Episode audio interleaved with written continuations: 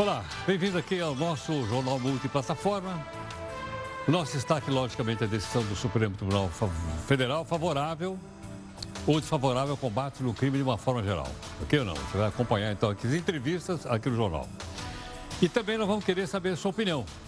A decisão do Supremo vai ou não enfraquecer a Operação Lava Jato? Para isso, queria que, por favor, você participasse conosco, são três lives, e vale a sua opinião. Então você uh, sabe que é 11 São Paulo, 942-128-782. Eu vou repetir o seguinte.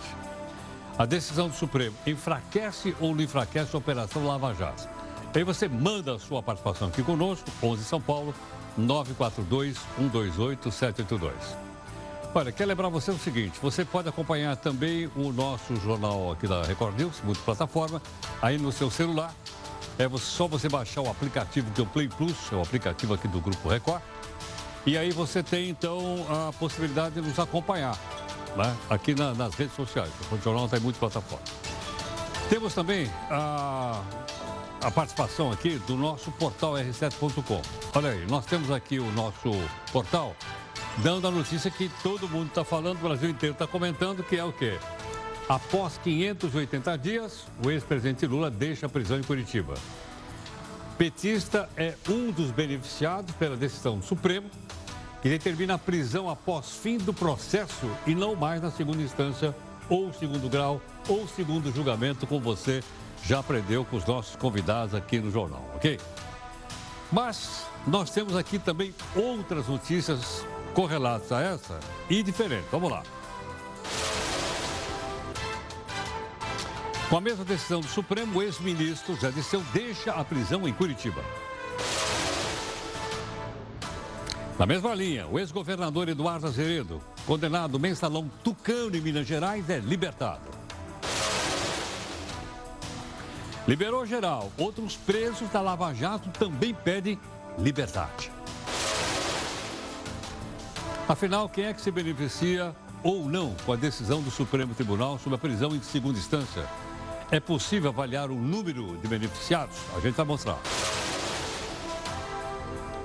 O Senado vai debater o projeto que prevê o início do cumprimento da pena depois da segunda condenação. Atenção aí, os que querem enriquecer.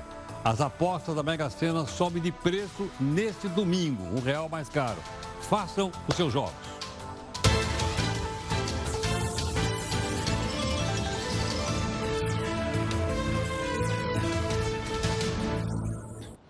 Bom, logicamente todo dia tem reunião de pauta, mas hoje não teve reunião de pauta. Não teve só o podcast, não teve reunião de pauta, porque logicamente o anúncio da, da libertação do ex-presidente Luiz Inácio Lula da Silva ocorreu durante a tarde, e não só aqui. Eu suponho né, que uh, todos os jornalistas do país inteiro né, estão tratando esse caso, e nós também temos aqui algumas informações para dar para você, para que você possa também formar aí sua própria opinião, a sua própria cabeça, a sua própria, enfim, aquilo que você julga necessário. Nossa hashtag aqui é a JR News, tá certo? Para você poder fazer essa comunicação conosco. Não esqueça, tem três lives aqui dentro do jornal e nas três você pode comentar o caso da Lava Jato. Bom, mas é, mesmo com edição especial como essa de hoje, que está voltada diretamente para a liberação do presidente Lula, do Zé Dirceu, do Azeredo e de outros, nós temos aqui o nosso desafio do Jornal da Record News de hoje. Vamos lá. Esse desafio é de um, um economista, eu diria, do final do século XIX, chama Max Weber. O homem não teria alcançado o possível se repetidas vezes não tivesse tentado o impossível. Vou lembrar de novo Max Weber. O homem não teria alcançado o possível se repetidas vezes não tivesse tentado o impossível, diz aqui o filósofo do Max Weber. Se você quiser ler o livro do Max Weber, é meio pesadão, mas dá para ler chama História Geral da Economia. Ok ou não? É brabo o livro. O homem alemão escreve brabo, mas tem português o livro, como você sabe. Bom, depois da decisão do Supremo Tribunal Federal, o ex-ministro José Dirceu foi ministro da Casa Civil do Lula. O ex-governador de Minas Gerais foi senador da República, Eduardo Azeredo, saíram da prisão. Eles e outros condenados entraram com pedidos de liberdade depois da decisão do Supremo Tribunal, que você acompanhou, aliás, ao vivo aqui no jornal, quando teve aquele empate de 5 a 5 e o presidente votou. Quando ele vota, ele desempata. O Toffoli, então, desempatou, aí ficamos com 6 a 5, tá lembrado? Bom, a questão é o seguinte, quem são os réus, então, da Lava Jato, estão falando principalmente por ela, que eh, não vão se beneficiar com a decisão do Supremo? Vamos lá que nós temos informações aqui para passar para você. Olha lá. Primeira informação, condenados que já entraram com pedido de liberdade. O Eduardo Azeredo, ex-governador de Minas, condenado por peculato Peculato é quando um funcionário público manda a mão no dinheiro, é peculato. Lavagem de dinheiro, estava preso desde maio de 2018, ele já está fora da cadeia. Nessa altura, é, deve estar jantando, tomando café da manhã, sei lá. Além dele, vamos ao outro aqui então. Condenados tá, que já entraram com pedido de liberdade. Já saiu também, agora há pouquinho. Zé Dirceu, ex-ministro, ministro do Lula da Casa Civil, condenado, presidente do PT, condenado por corrupção e lavagem de dinheiro preso desde maio de 19. Lembra que ele estava preso, saiu, ficou um ano solto, voltou de novo. Agora, hoje, já está em liberdade. Mais um que nós temos aqui, condenados que já entraram com pedido. Ah, sim, esse ainda não saiu, pelo menos até agora não, não acompanhei. João Vacari Neto, ex-tesoureiro do PT, está condenado por mais de, um, mais de uma condenação. Condenado por corrupção, lavagem de dinheiro e associação criminosa. Cumpre pena em regime semiaberto ok? Pena de semiaberto o Vacari, que está aí. É aquela história da Bancop, Triplex, está com ele. Bom, esse cidadão aqui é o ex-diretor da Petrobras, Renato Duque. Condenado por corrupção passiva, passiva quer dizer, pegou a grana, não deu o dinheiro, pegou, lavagem de dinheiro e está preso desde março de 2015, portanto, também já pediu para sair. Ok ou não? Bom, você vai dizer, mas tem também o pessoal aqui, condenados que já entraram com pedido de liberdade.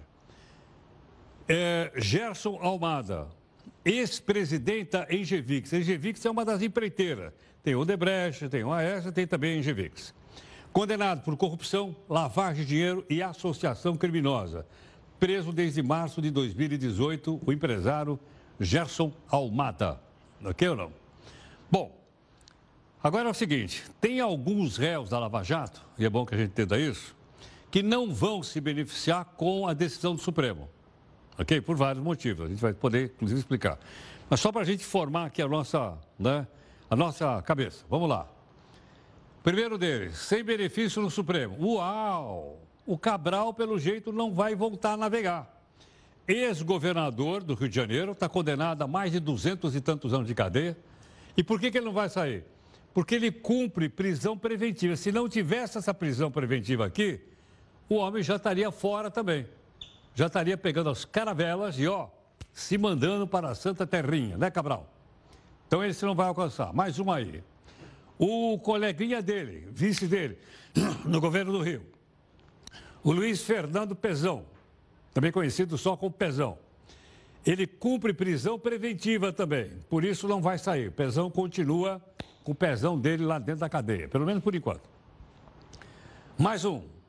O Eduardo Cunha, lembra dele ou não? Da época do impeachment da Dilma, aquela confusão toda. Ele era é, deputado, era deputado, presidente da Câmara dos Deputados, também tem prisão preventiva. Não tivesse prisão preventiva, rua. O Supremo mandou soltar, o pessoal tem direito, que está escrito na lei. Então tem sem benefício o Eduardo Cunha. Esse cidadão aqui, a gente lembra que ele sumiu, se escondeu no Paraguai, se escondeu num monte de lugar, e toda vez a gente perguntava: cadê o rei dos. Né, o doleiro dos doleiros? É ele aí. Se, houve uma suspeita que ele estava escondido em Israel, sei lá onde. Ele também. Só que é o seguinte: ele não foi condenado ainda, o Dario Messer. Mas ele cumpre prisão preventiva, ok? Então, por esse motivo, ele está preso. Tá certo? Então, são alguns só. Esse, por exemplo, é outro, é outro uh, empresário, o Ike Batista, você lembra dele? Preso também, decisão do Supremo não interfere nesse processo. Por outro motivo qualquer, ele continua, então, numa situação aí privilegiada. O senhor Ike Batista. Lembra que ele tinha aquele carrão colocado na sala dele ou não? Era uma Lamborghini, sei lá que diabo de carro era. Coisa maravilhosa. E depois teve que vender para poder pagar os advogados. É esse cidadão aqui. Bom, nós queremos saber a sua opinião. Você acompanhou o dia inteiro as notícias, agora é hora de você opinar. Certo ou não? Você já sabe tudo, agora você vai opinar. A decisão do Supremo, tomada ontem ao vivo aqui no Jornal da Record News, ela enfraquece ou ela não enfraquece a Operação Lava Jato? Ok? Gostaria que você então mandasse aqui no nosso Zap Zap, está aí o 11 São Paulo, 942-128-782, e para isso a gente parte para a nossa primeira live.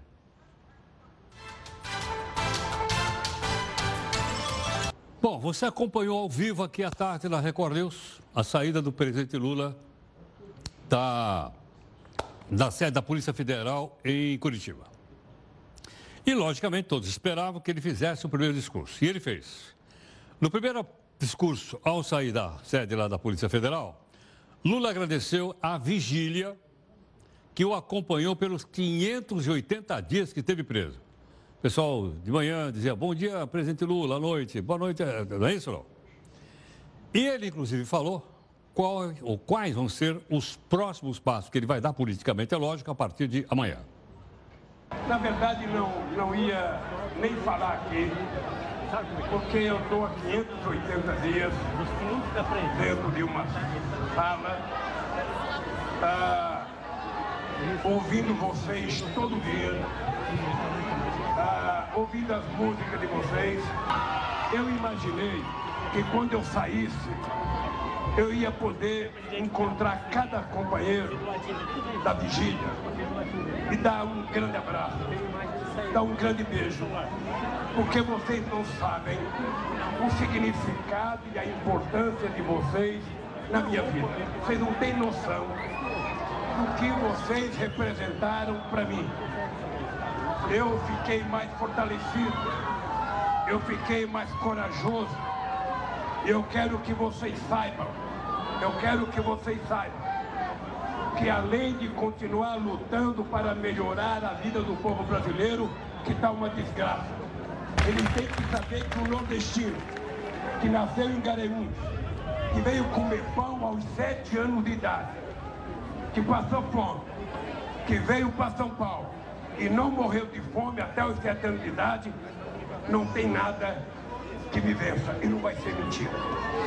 Eu quero dizer para vocês que a partir de agora, eu estou indo para São Paulo. Amanhã tem um encontro do Sindicato dos Metalúrgicos e depois as portas do Brasil estarão abertas para que eu possa percorrer este país. Bom, ah, logicamente, são várias pessoas ali bastante conhecidas. Está ali a Gleise, Gleise, que é presidente nacional do PT. Estava ali o Haddad, que foi candidato a presidente da República. Ah, sim. Mas o pessoal queria saber assim, e a namorada do Lula estava lá? Tava, eu pedi para o Luizão, que é o nosso diretor de TV aqui, e o Luizão então frisou a imagem para nós. Está aqui a namorada, aliás, ele deu até beijinho na namorada. A gente falou, vamos colocar aí uma coisa romântica, mas infelizmente vai ficar para outra oportunidade. Está aí, portanto, a namorada do ex-presidente Lula.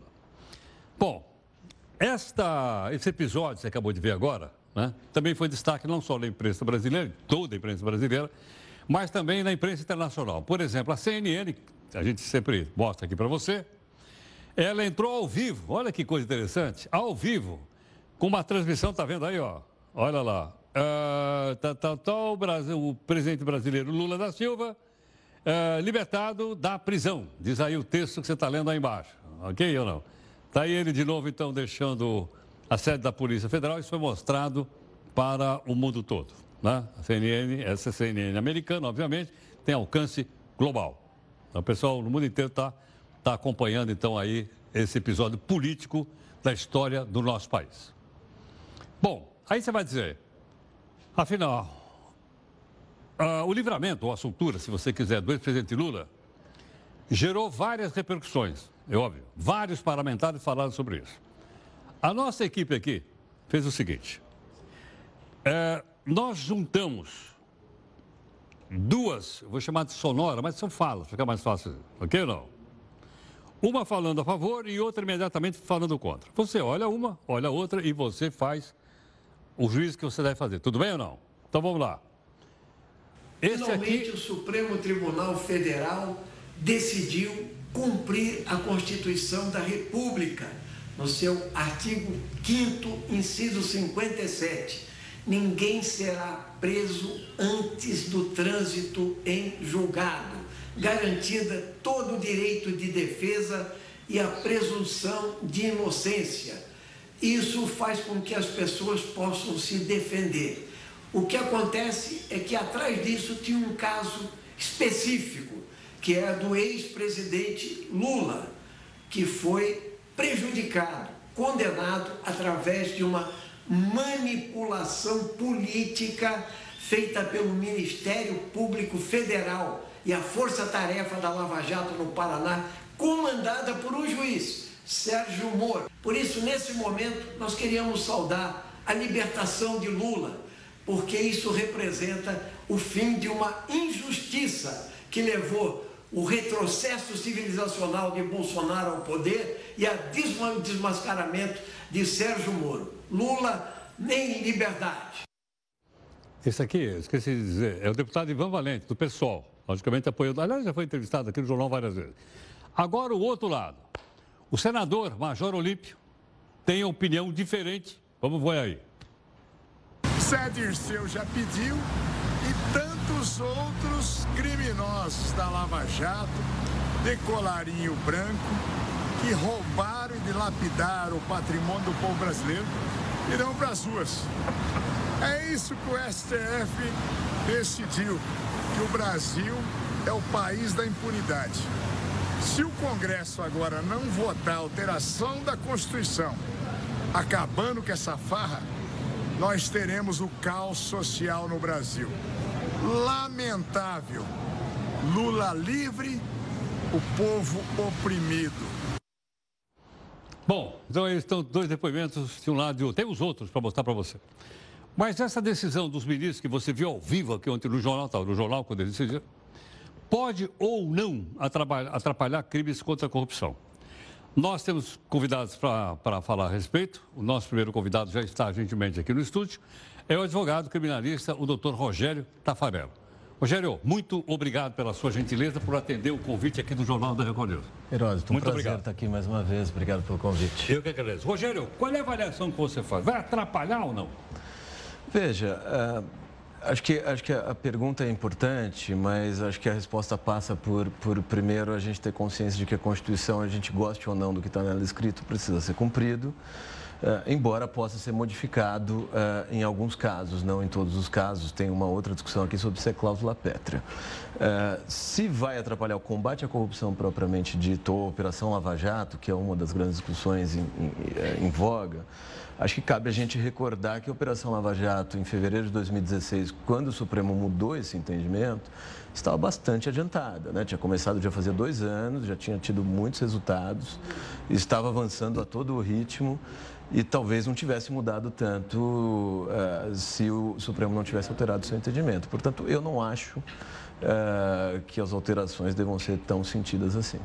Agora, parece que há até uma certa represália, né? então não vou mudar a lei. Se a gente mudar a lei, vocês vão ser obrigados a cumprir a lei que a gente vai mudar. É isso aí ou não?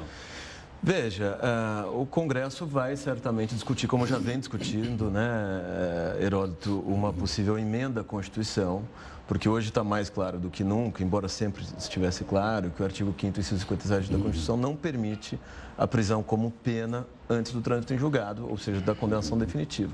Permite outras modalidades de prisão, que não, então também tem... A gente viu aí que tem um e outro preventivo. É Exatamente, a prisão tá. preventiva continua existindo, tem presos que estão preventivamente recolhidos, que continuarão recolhidos. Aqueles que sairão agora são só aqueles que foram presos em virtude unicamente da autorização para prisão automática após o segundo grau de jurisdição, que é uma minoria de presos. Então posso entender que o Congresso não pode alterar isso? É possível é, ter esse entendimento, tem uma discussão jurídica que, é, que a meu ver, é complexa. Vai dar outro debate isso? Não? É outro debate, sem dúvida que é outro debate e que certamente o Supremo Tribunal vai ser chamado a, a, a discutir esse novo debate, porque a Constituição, no seu artigo, salvo engano, 53, parágrafo 4 diz que é cláusula pétrea uh, todo direito e garantia individual fundamental.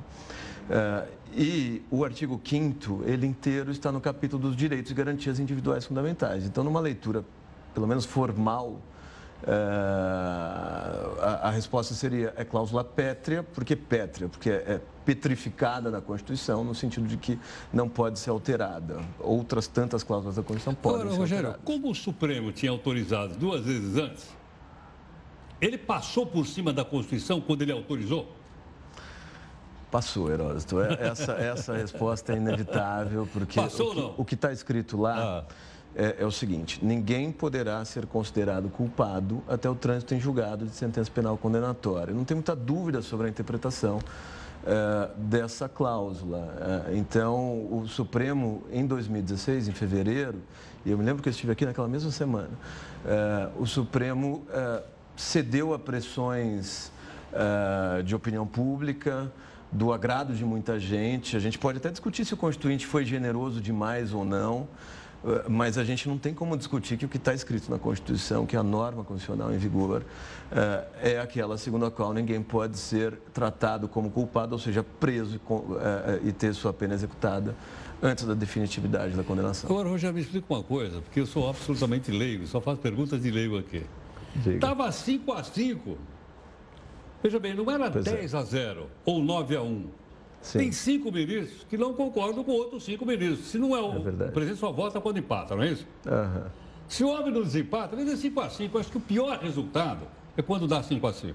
Porque você divide a opinião pública. Você diz, olha, cidadãos Continua. aí não têm a mesma interpretação a respeito da mesma coisa que está escrito. Como é que faz? Continua havendo uma instabilidade, de certa forma. Assim como o outro lado também estava e resignado nesses três anos, porque a maioria era precária desde o princípio. Né?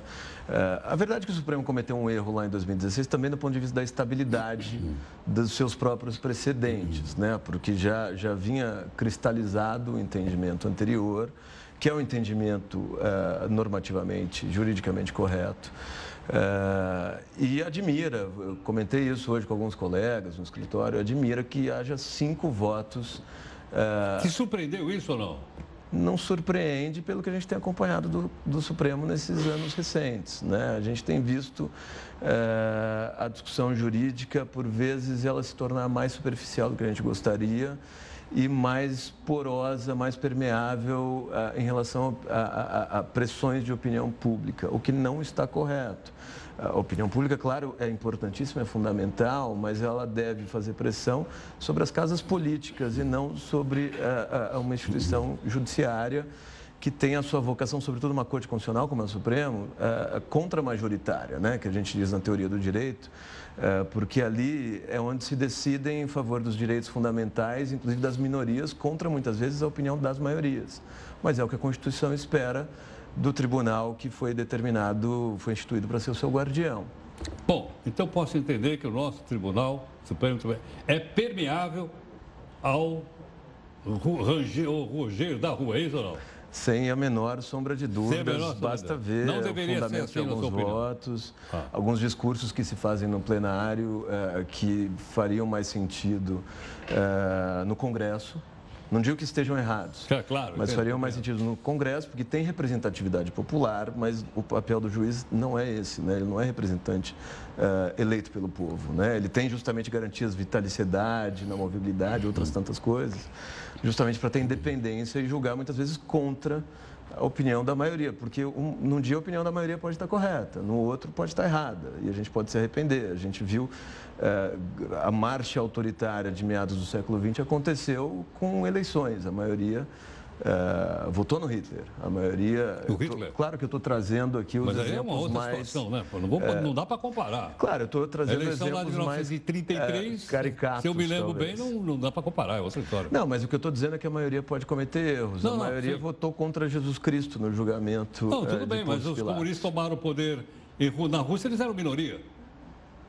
Era minoria. Minoria também comete erros, mas, não, não, mas não, eles digo, violaram a Constituição. Ah, Veja, eles violaram a Constituição. Os bolcheviques violaram a Constituição claro, vigente. Da República Russa. Então, contrariou-se, certamente, é, é, do, do, tempo do czarismo, né, no caso. É... O Hitler, quando foi eleito, não contrariou a, a, a Constituição de Constituição Weimar. de Weimar, exatamente. É lá. Exatamente. É, então, veja, a maioria comete acertos e comete erros, mas a maioria tem representatividade no parlamento, tem representatividade no executivo. Você acha que o fato de nós estarmos dando tanto espaço, nós, inclusive, aqui fizemos ao vivo, todo mundo fez ao vivo, tudo quanto é lugar ao vivo. É, mexeu um pouco, vamos dizer assim, com a. Hum, como é que diríamos assim? Um pouco com a, a modéstia do pessoal lá? Olha, essa é uma Porque outra discussão que a gente você tem. sai aqui no metrô, todo mundo sabe, você fala o nome do ministro, todo mundo sabe. Todo mundo sabe. Não é legal isso? E é muito difícil de entender um pouco a liturgia do tribunal, eh, os princípios fundamentais. Eu me lembro, Heródoto, quando eu entrei na faculdade, eu tive muita dificuldade de entender alguns princípios do direito penal e do direito constitucional, que hoje são elementares para mim, Claro. para quem estuda, mas muitos Eu, deles são na faculdade não contra-intuitivos. sabia nada, saí da faculdade e continuo sabendo nada. Muitos são contra-intuitivos, é difícil que a população entenda, né? Então a gente tem esse efeito, mas é inevitável do tempo que a gente vive. Tá bom. Bom, vamos aguardar então. Eu queria agradecer a sua gentileza. Eu que agradeço, Ah, mais é. uma vez. Um presente, um Muito obrigado. prazer estar aqui. Até a próxima, viu? Até uma Muito obrigado. próxima. Obrigado. Muito obrigado. Bom, gentilmente conosco aqui, doutor Rogério Tafarello, que é advogado criminalista. Ele é um ah, especialista. Eu estou aqui para provocar só, né? meu papel é só ser provocador, não, não, é emitir opinião. A opinião que vale é dele, porque ele é uma pessoa que tem conhecimento técnico, jurídico, pra, por isso foi convidado para vir no jornal. Bom, tem mais opiniões? Tem. Vamos lá. Aí é um para lá e outro para cá. Então começamos, você já, vai, você já vai matar de cara. Primeira convidada aqui é a deputada federal do PCdoB, a Jandira Fegali. Lula finalmente livre. Quantas vezes esse grito ecoou? Lula livre nas ruas do Brasil e no mundo inteiro. Reclamando um direito, reclamando democracia, recla- reclamando Estado democrático de direito.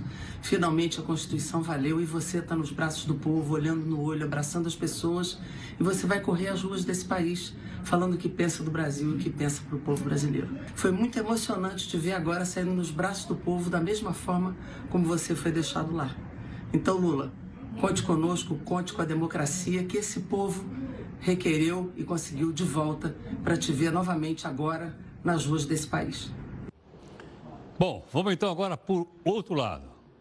O outro lado é o senador Lazer Martins. Veja ele aí. Com esta rápida soltura, libertação do Lula, confirma-se aquilo que já era suspeitado. O alvo todo era o Lula, pois agora ele já está na rua. Isto já vinha se preparando há bastante tempo, onde teve, por exemplo, atos muito decisivos para isto que agora se consuma. Quando, por exemplo, tiraram os poderes do COAF, depois, quando o Supremo Tribunal Federal criou uma estranha jurisprudência de que delator e delatado não poderiam fazer razões finais ao mesmo tempo, mas que o delatado tinha direito de fazer por último, e agora este esforço presidido pelo senhor Toffoli, que foi funcionário do José Dirceu, foi advogado do PT, é uma vergonha o que está acontecendo no Brasil. Até onde vai isso? Porque o que tudo indica, tem mais coisas para decepção e, tri e tristeza dos brasileiros. Bom, então aí as duas opiniões, uma contrária, outra favorável. Aqui para frente o que vale é a sua opinião. Tudo bem? Bom, como nós estamos em multiplataforma, vamos para a segunda live aqui dentro do jornal. Olha, como você viu ao vivo e viu agora um pouquinho aqui na abertura do nosso jornal multiplataforma, o Lula foi libertado, mas não foi inocentado no caso Triplex. Ok, não? Existem outros processos no qual o ex-presidente Lula é réu. Só para a gente ter ideia do conjunto, acompanhe aqui o texto do Eufrides Júnior. Condenado triplex do Guarujá. No caso conhecido como Triplex do Guarujá, o ex-presidente Lula é acusado de receber propina da empreiteira OAS. Isso de forma na reserva e reforma de um apartamento no litoral paulista. Em julho de 2017, Lula foi condenado a nove anos e seis meses de prisão por corrupção passiva, lavagem de dinheiro, pelo então juiz Sérgio Moro. Depois, a condenação foi confirmada pela oitava turma do Tribunal de Porto Alegre. Isso em janeiro de 2018, que aumentou a pena para 12 anos e um mês de prisão. Em abril deste ano, a quinta turma do Superior Tribunal de Justiça decidiu manter a condenação, mas reduziu a pena imposta a Lula para oito anos, 10 meses e 20 dias de reclusão. Condenado Sítio de Atibaia. No caso do sítio de Atibaia, Lula é acusado de receber propinas das construtoras OAS e Odebrecht por meio de reformas em 2010 num sítio no município do interior paulista. A juíza federal Gabriela Hard condenou Lula a 12 anos e 11 meses de prisão por corrupções ativa e passiva, além de lavagem de dinheiro. Além de Lula, outros 10 foram condenados na sentença proferida pela juíza réu em sete casos. O ex-presidente também é réu em outros sete casos. Lula teria pressionado o BNDES a liberar empréstimos para obras da Odebrecht em Angola. Também é acusado de receber propina da Odebrecht para a construção de uma nova sede para o Instituto Lula. É suspeito de interferir na compra de 36 caças do modelo Gripen pelo governo brasileiro, produzidos pela fabricante sueca Saab, e também na prorrogação de incentivos fiscais destinados a montadoras de veículos por meio de uma medida provisória. Ele teria ainda recebido propina para aprovar uma medida provisória que prorrogou incentivos fiscais para as montadoras. A Justiça aceitou também uma denúncia do Ministério Público contra os ex-presidentes Lula e Dilma Rousseff, os ex-ministros da Fazenda Antônio Palocci e Guido Mantega e também o ex-tesoureiro do PT, João Vacari Neto, por formação de organização criminosa. O ex-presidente é acusado de receber propina de um milhão de reais em troca de intermediar negócios com o líder da Guiné Equatorial, Teodoro Obiang. O pagamento teria sido feito de forma dissimulada, por meio de uma doação ao Instituto Instituto Lula. Em junho deste ano, a Justiça aceitou uma denúncia por corrupção contra Lula, o empresário Marcelo Debrecht e os ex-ministros Antônio Palocci e Paulo Bernardo. O caso envolve um suposto pagamento de propina da Odebrecht em troca de favorecimento do governo federal. Olha, em julho do ano passado, Lula e outros seis réus foram absolvidos no processo em que ele era acusado de crime de obstrução de justiça. A acusação era de que ele tinha atrapalhado as investigações da Lava Jato ao supostamente se envolver em uma tentativa de comprar o silêncio do ex-diretor da Petrobras, o Nestor Cerveró. A justiça considerou que as provas foram insuficientes e que a acusação estava baseada somente em relato e delatores. Portanto, ele não responde mais esse processo. Bom, nós estamos aqui com mais um convidado aqui na ponta da linha para conversar um pouco conosco sobre essa decisão do Supremo Tribunal Federal, se ela pode ou não atrapalhar o combate aos crimes. Quem está gentilmente conosco agora é o doutor Pedro Henrique Demercian, que é procurador de Justiça, professor de processo penal da PUC e gentilmente atendeu a gente aqui através do telefone. Professor Pedro, muito obrigado pela gentileza. Imagina, é, para mim é uma honra é, poder falar para o seu telespectador. Eu já sou fã do seu programa, então é, realmente eu acho importante dar opinião é, é, que, que, se opõe aí ao que já, a alguma coisa que já tem sido dita a respeito do tema. Pedro, então, por favor, qual é a sua opinião? Olha, é, quanto à questão de enfraquecer ou não a Operação Lava Jato, eu, eu tenho para mim que isso só o tempo dirá. É, é, é mas um, alguns fatos são aqui, me parecem, inegáveis. Essa decisão do Supremo ela vai ter um reflexo no sentimento de impunidade que hoje é, está difundido no país e mais do que isso, ela vai beneficiar, sem dúvida nenhuma, réus que têm um poder político e econômico. A situação de, dos réus hipossuficientes, eu não tenho dúvida, vai continuar exatamente como está.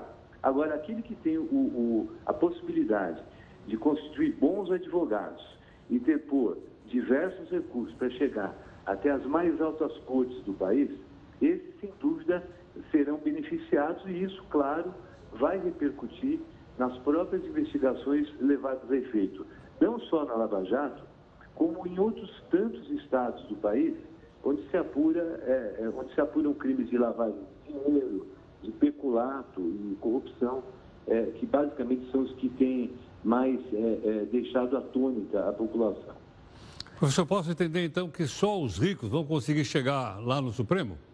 Me parece que sim. E, e me parece que esse é um fenômeno que já ocorre há bastante tempo. E essa decisão do Supremo, longe de ser uma decisão que é, é, traduza um Estado democrático de direito, como se tem propalado, ela tem um caráter claramente seletivo, porque ela vai beneficiar aqueles que são mais abastados, aqueles que detêm o poder político e econômico. E se você me permite, eu sei que o tempo é, é escasso. Não, pode falar, por favor. Eu gostaria só de opinar a, a respeito da, prisão em si, ou, ou da, do, da, do, princípio da não culpabilidade. É que eu, eu acompanhei as entrevistas que me antecederam aqui na televisão, eu queria só destacar o seguinte, que a nossa Constituição, ela, ela traduz um conjunto orgânico de normas. E essas normas, elas não podem ser interpretadas isoladamente. Então, por exemplo, o artigo 5 inciso 57 da Constituição, trata do princípio da não culpabilidade e diz que ninguém será considerado culpado senão depois do trânsito em julgado da sentença penal condenatória. Esse dispositivo, ele não trata propriamente de prisão, ele trata mais especificamente da proibição de inversão do ônus da prova. E a prova, a análise da prova do fato, ela se exaure não no Supremo e no STJ, ela se exaure nos tribunais de justiça e nos tribunais regionais federais. E a própria Constituição, um pouco mais à frente, aí sim, ela fala especificamente da prisão, no artigo 5 inciso 61. E ela diz que ninguém será considerado, ninguém será preso senão em flagrante delito ou por ordem escrita e fundamentada de uma autoridade judiciária. Isso significa o seguinte, que o pressuposto da prisão não é o trânsito em julgado, e sim uma ordem escrita e fundamentada da autoridade judiciária competente. E aqui é uma questão de interpretação do conjunto de normas, porque o nosso, eh, o nosso ordenamento é, jurídico, ele não atribui ao recurso especial para o STJ e ao recurso extraordinário para o Supremo efeito suspensivo. Daí, então, a possibilidade da execução provisória é, da pena. Né? Então, é, é, essas são algumas questões que precisam ser destacadas, porque a impressão que se tem é que os ministros do Supremo que foram vencidos votaram contra o texto constitucional, que não é verdade. Eles interpretaram, e a meu ver, interpretaram adequadamente o texto constitucional. Uma interpretação, por sinal, que vigorou no Supremo durante muitos anos. Né? Agora, Pedro, então, então posso entender que não há necessidade de uma PEC para mudar o que está escrito na lei, ou mantém do jeito que está, só interpreta de maneira diferente, ou há necessidade de uma PEC, se é que não é, como eu aprendi aqui, uma cláusula pétrea? Pois é, essa é uma outra questão que eu também vi, acabei de ver, e é algo que tem sido muito dito. Né? É, não há dúvida que o princípio do estado de inocência, ou chamado princípio da não culpabilidade, é, constitui uma cláusula pétrea. Acontece que a mudança que se pretende na Constituição não é no princípio do estado de inocência, a mudança que se pretende é estabelecer quando uma sentença transita em julgado, ou seja, quando ela adquire a estabilidade da coisa julgada. Isso é bem diferente. E nós temos uma PEC já há muitos anos, é, que está em algum escaninho do Congresso, acredito, que é a chamada PEC Peluso. Nessa PEC Peluso, é, os recursos especial e extraordinário, eles são transformados em ações autônomas de impugnação. Ela prevê o trânsito em julgado nos tribunais regionais, federais e nos tribunais de justiça. Portanto, é, essa mudança não interfere em nada a cláusula pétrea. Ela apenas define o que é o trânsito em julgado. Agora, eu acho que é razoável, é, eu acho que é importante que a Constituição seja clara nesse sentido, até para é, que se evitem outras discussões, que se perpetue essa discussão amanhã quando houver, quando nós, quando nós tivermos uma Entendo. nova conformação no Supremo, porque, como você mesmo falou agora há pouco, é, é, é a votação foi 6 a 5. É, daqui um ano que vem um ministro se aposenta. Se o ministro que, que, que assumir no lugar do aposentado tiver uma opinião diferente, muda-se novamente o entendimento do Supremo.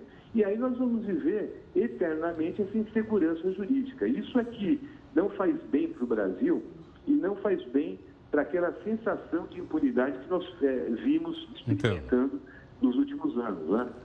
Professor, muito obrigado pela gentileza por atender aqui o Jornal da Record News. Imagina, eu estou inteira disposição, eu é que agradeço. Uma muito obrigado. boa noite para todos. Muito obrigado. Doutor Pedro Henrique Demercian, procurador de justiça, professor de processo penal, com uma outra opinião. E é necessário que tenham outras opiniões para as pessoas, para nós todos aqui podemos formar a nossa, tudo bem?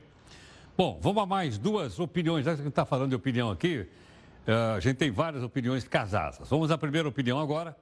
É um para lá e outro para cá. Não é dois para lá e um para cá, hein? Que nem a música da Elis. Não é isso. É um para lá e um para cá. Deputada federal Talíria Petrone. Vamos lá. Hoje é um importante dia para a democracia brasileira, porque se é fato que a nossa democracia nunca se consolidou plenamente, ainda é frágil, é fato também que a gente está vivendo nos últimos dois anos, ao menos, o momento de mais retrocesso democrático no Brasil. Uma parlamentar executada sem resposta, parlamentares exilados, e a prisão de Lula, uma prisão ilegal, injusta, sem provas, expressa também é, esse retrocesso democrático gravíssimo. Veja, no momento que a gente tem é, parlamentares que defendem a volta do AI-5, que a gente tem comemorações da ditadura, a gente não pode aceitar um judiciário seletivo, não pode aceitar a politização é, das prisões, como em tempos da ditadura. E que a soltura de Lula é, se desdobre também na soltura de Rafael Braga, é, de Renan da Penha, e que a gente de fato recupere a democracia brasileira para aprofundá-la para ampliar os direitos de um povo já tão sofrido. Bom, agora o outro lado. Você ouve agora a opinião do deputado Marcel Van Hatten. Oi, Heródoto. É realmente muito preocupante essa soltura do ex-presidente Lula da Silva no dia de hoje, né, com comício e toda a comemoração, demonstrando que a primeira consequência, aliás, várias com outras solturas de corruptos que foram condenados em primeira segunda instância, inclusive, às vezes em três instâncias uh, judiciais, porque demonstra que a decisão tomada pelo STF favoreceu a impunidade. Houve, no dia de ontem, com a decisão da Suprema Corte Brasileira, é, um encerramento de um ciclo virtuoso no combate à corrupção no Brasil. E nós vamos precisar agora, no Congresso Nacional, de todas as formas, restabelecer a ordem no país. Não há nada mais importante do que botar bandido e corrupto de volta na cadeia. Por isso, o Partido Novo já está organizando obstrução permanente no parlamento para que nada mais se aprove antes de resolvermos essa questão legal e constitucional da prisão em segunda instância. Bom, tá aí, metade para lá, metade para cá, desde o começo do nosso jornal para você avaliar corretamente. E, e, as, e as opiniões na live, na terceira, que você acompanha agora. Olha, depois da votação de ontem, o ministro Toffoli afirmou que, se o Congresso quiser, ele pode alterar o Código de Processo Penal. Não vai confundir com o Código Penal, é o Código de Processo Penal. Para definir em que momento a prisão pode ser decretada. Em relação à fala dele, a fala dele, o Congresso começou a se movimentar, você viu agora um pouquinho aí, tanto na Câmara quanto no Senado. Proposta do quê? Para mexer na Constituição tem que ter PEC. Se não tiver PEC, não pode mexer. Ok? E qual é a PEC? É a condenação, cumprimento de pena, segunda instância. Tá certo ou não? Para ficar mais facinho, a gente tem um, um, um, a gente tem aqui uma telinha para mostrar isso ou não? Ó, rapidamente é fácil, você já acostumou. É o seguinte, se a PEC começar no Senado, ela começa na CCJ, ela vai para o plenário do, do Senado para ser votada em dois turnos, aí manda para a Câmara na CCJ Câmara, aí ela é votada duas vezes na CCJ Câmara e aí ela é sancionada. Se for na Câmara, é exatamente o contrário aqui, ok? É a mesma coisa, só que a gente troca a Câmara pelo Senado. É facinho da gente acompanhar, você vai ver aqui. Bom, nós temos aqui mais um convidado para conversar conosco, para entender melhor aqui os reflexos da decisão do Supremo. Está aqui conosco o doutor João Paulo Martinelli, advogado criminalista, professor de Direito Penal da Escola de Direito do Brasil. E ele participa aqui conosco hoje. Professor, Professor, então, obrigado. Boa noite. Oi, Paulo. É uma honra estar aqui. Obrigado, viu, Paulo? Eu que agradeço o convite, é uma honra participar. Bom, Paulo, é, uma dúvida. Pode alterar essa, essa, esse dispositivo da Constituição? Não pode? É cláusula pétrea? Não é cláusula? Eu estou em dúvida aqui, porque os outros dois aqui que eu ouvi, um falou que sim, o outro falou que não. Olha, eu, eu entendo que a, a, presunção de inocência vinculada ao trânsito em julgado é uma cláusula pétrea. O que pode ser mudado é o momento em que há o trânsito em julgado de um processo. Né? E aí sim dá para mudar a estrutura do, dos recursos no Brasil e determinar é, a partir de que momento há o trânsito em julgado. Isso sim pode ser modificado. Bom, outro esclarecimento. Ah, no caso, então, o presidente Lula, ele foi alcançado pela decisão ontem do Supremo Tribunal Federal. Ele, o Zé Dirceu, o Eduardo Azeredo e outros mais que poderão deixar, ah, poderão deixar a prisão. Se, é só Sim. na área política que isso acontece ou pessoas que cometeram outros crimes também terão o mesmo direito? Não, todos que estiverem cumprindo pena uh, antecipadamente e que não tiveram uma prisão preventiva decretada terão esse direito. Né? Essa decisão não alcança aqueles que já tiveram uh, a, a, o trânsito julgado da condenação e aqueles que cumprem uma prisão preventiva. Né?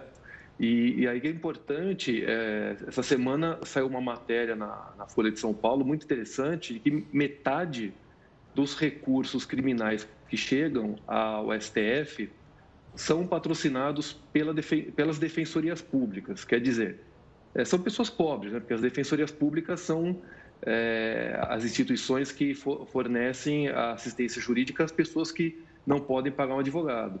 Então, hoje, metade dos recursos criminais que chegam ao STF são de réus pobres, né? porque as defensorias públicas de todos os estados têm uma forte atuação em Brasília também. Entendo. Mas eles, eles comparecem no julgamento? Não, é, em tribunais superiores, em grau de recurso, é muito difícil que, que haja a, a produção de provas como é feita na primeira instância, né? Os tribunais superiores, como os próprios tribunais de segunda instância, normalmente recebem já as provas produzidas na primeira instância e fazem uma reavaliação. É, é muito difícil é, que um tribunal refaça é, todo o procedimento de provas já na segunda, na terceira ou até mesmo na quarta instância, que seria o STF. Agora, Paulo, estou falando isso porque a gente transmite também as sessões aqui. Eu vejo o plenário ali, são só os figurões do direito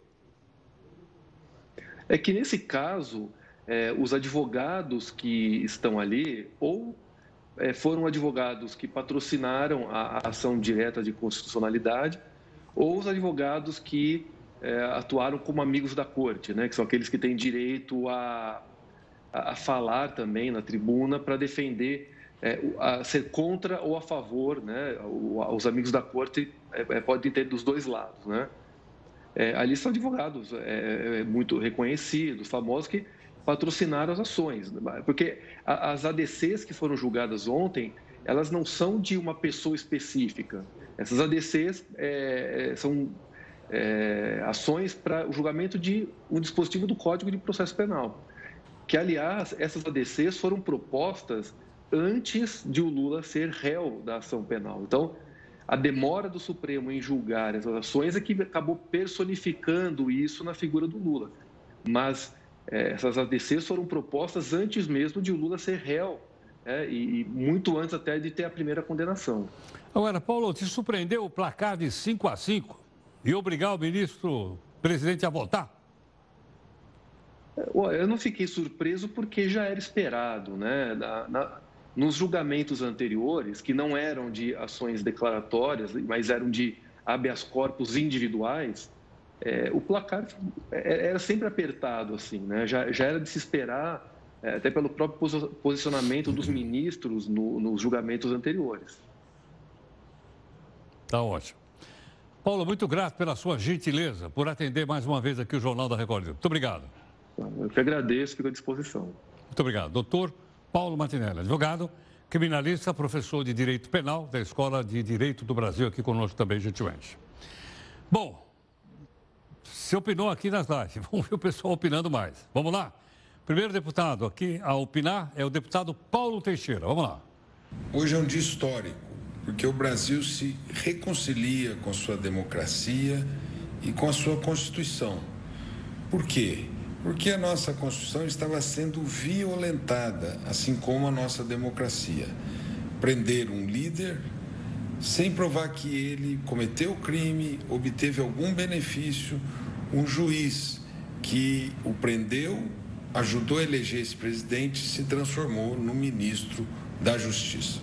Lula vem de alma aberta, generoso, pensando no povo brasileiro. Hoje ele falou do problema de não valorizar o salário mínimo. Falou também da precarização do trabalho, daqueles que entregam pizza, trabalham em Uber. E falou da sua disposição de girar o Brasil. Vem sem qualquer mágoa no coração para ajudar o nosso país. Eu estou feliz e o Brasil vai ganhar com isso. Agora, o outro lado. Deputado Kim Kataguiri comenta. Quero comentar aqui para todos os telespectadores aí da Record News, meu querido Heródoto, que é um verdadeiro absurdo a decisão tomada pelo Supremo Tribunal Federal. Já entrei com um projeto de acordo com o entendimento da própria ministra Rosa Weber e da AJUF, da Associação dos Juízes Federais, para garantir a prisão em segunda instância por meio de projeto de lei que não precisa da maioria de três quintos em dois turnos nas duas casas para ser aprovado, portanto é muito menos burocrático. O projeto já teve apoio da Associação Nacional de Policiais Federais, de Procuradores da República, é, de auditores da Receita Federal e pretendo pressionar já na segunda-feira para que seja pautado não só a PEC, para garantir de fato que a gente tenha para sempre a execução na segunda instância, mas também o projeto para garantir que desde já a gente já tenha essa execução nos juízos e nos tribunais. Nós esperamos que o esforço feito aqui pela nossa equipe de técnicos jornalistas, né, procurando apresentar as coisas bastante equilibradas, bastante. Você ouviu aqui é, duas opiniões ao longo do jornal inteiro, um falando uma coisa, outro outra, exatamente para que você possa formar a sua própria opinião. Esperamos ter dado essa contribuição, ok?